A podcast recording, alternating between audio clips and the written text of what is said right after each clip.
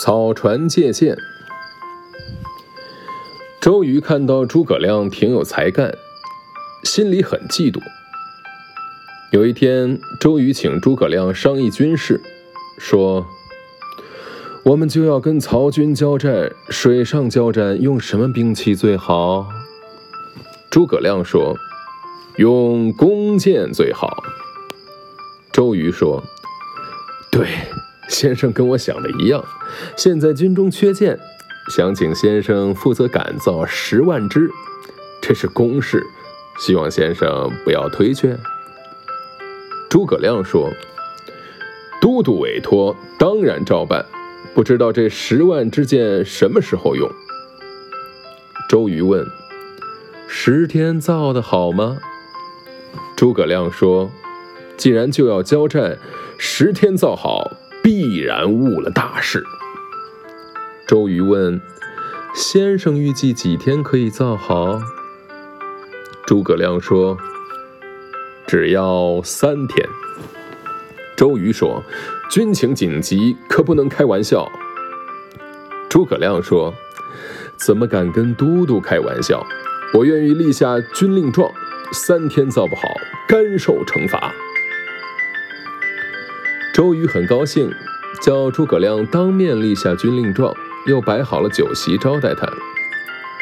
诸葛亮说：“今天来不及了，从明天起到第三天，请派五百个军士到江边来搬箭。”诸葛亮喝了几杯酒就走了。鲁肃对周瑜说：“十万支箭，三天怎么造得成呢？”诸葛亮说的是假话吧？周瑜说：“是他自己说的，我可没逼他。我得吩咐军将们，叫他们故意延迟造箭用的材料，不给他准备齐全。到时候造不成，定他的罪，他就没话可说了。你去探听探听，看他怎么打算，回来报告我。”鲁肃见了诸葛亮，诸葛亮说。三天之内要造十万支箭，得请你帮帮我的忙。鲁肃说：“都是你自己找的，我怎么帮得了你的忙？”诸葛亮说：“你借给我二十条船，每条船上要三十名军士，船用青布幔子遮起来，还要一千多个草把子排在船的两边，我自有妙用。”第三天，管保有十万支箭，不过不能让都督知道。他要是知道了，我的计划就完了。鲁肃答应了。他不知道诸葛亮借了船有什么用，回来报告周瑜，果然不提借船的事儿，只说诸葛亮不用竹子、翎毛、胶漆这些材料。周瑜疑惑起来，说。到了第三天，看他怎么办。鲁肃私自拔了二十条快船，每条船上配三十名军士，照诸葛亮说的布置好青布幔子和草把子，等诸葛亮调度。第一天，不见诸葛亮有什么动静；第二天，仍然不见诸葛亮有什么动静。直到第三天四更时候，诸葛亮秘密地把鲁肃请到船里。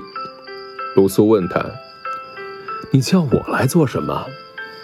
诸葛亮说：“请你一起去取剑。”鲁肃问：“哪里去取？”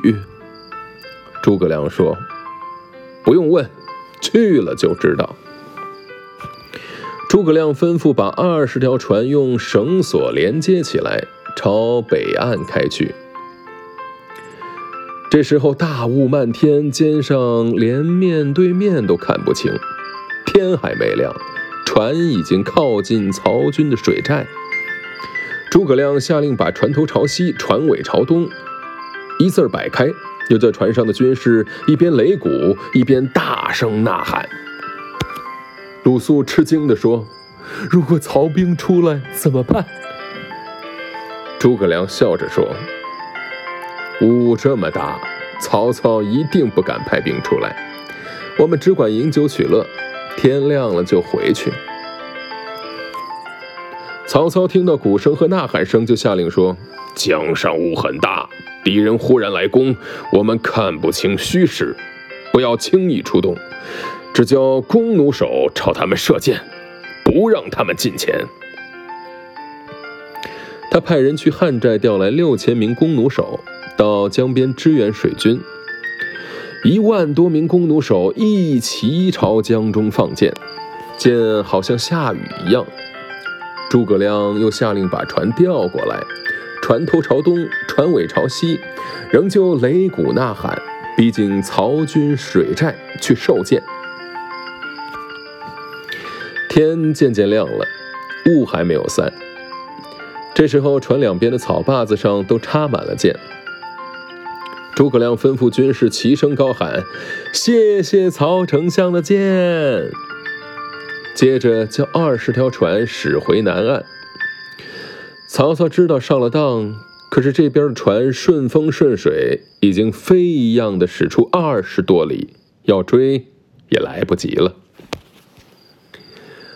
二十多条船靠岸的时候，周瑜派来了五百个军士，正好来到江边搬箭。